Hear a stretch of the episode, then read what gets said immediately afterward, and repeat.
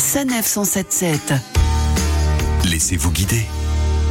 C'est parti pour une nouvelle randonnée dans l'Oise cette semaine. Nous retrouvons Brigitte, adepte des circuits que peut offrir ce département riche en forêt. Bonjour Brigitte. Bonjour Laurine. Vous nous proposez un nouveau circuit que vous avez partagé sur l'application Visorando. Vous nous emmenez à Hermenonville. Alors avant de commencer la randonnée, comment décririez-vous ce village? Village très passionnant. On y trouve le parc euh, Jean-Jacques Rousseau, qui est un parc paysager qui a été mis en place par le, le duc local en l'honneur de Jean-Jacques Rousseau qui y a passé ces derniers jours. Donc c'est un lieu romantique, euh, apte à la philosophie et à la promenade. Alors vous, vous nous emmenez un peu plus loin vers la forêt. Donc on part du parking du château ou du parc. Il y a aussi un très beau château euh, classique où on peut d'ailleurs euh, se restaurer. Et on monte vers la forêt en longeant au début les champs, entre champs et forêt. Et on finit par euh, monter et rentrer directement dans la forêt en parcourant cette forêt euh, de bouleaux, de chênes et euh, plus loin quelques pins. Et visiblement, le chemin ne s'arrête pas là, Brigitte. On continue, on traverse des grandes voies forestières. On continue et on arrive en corniche. On est toujours dans la forêt, mais on surplombe des rochers avec des formes assez étranges, extraordinaires, dont un rocher qui s'appelle la pierre sorcière, qu'on peut aller admirer et qui est chargé de légendes diverses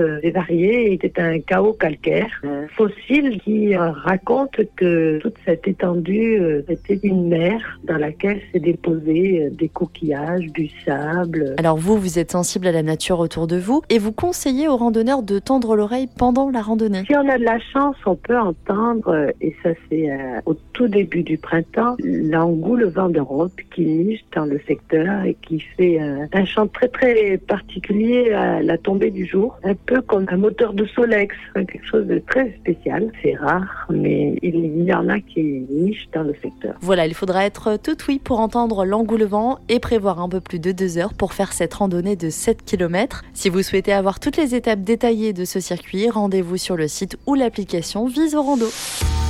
Retrouvez toutes les chroniques de Sanef 177 sur sanef.com.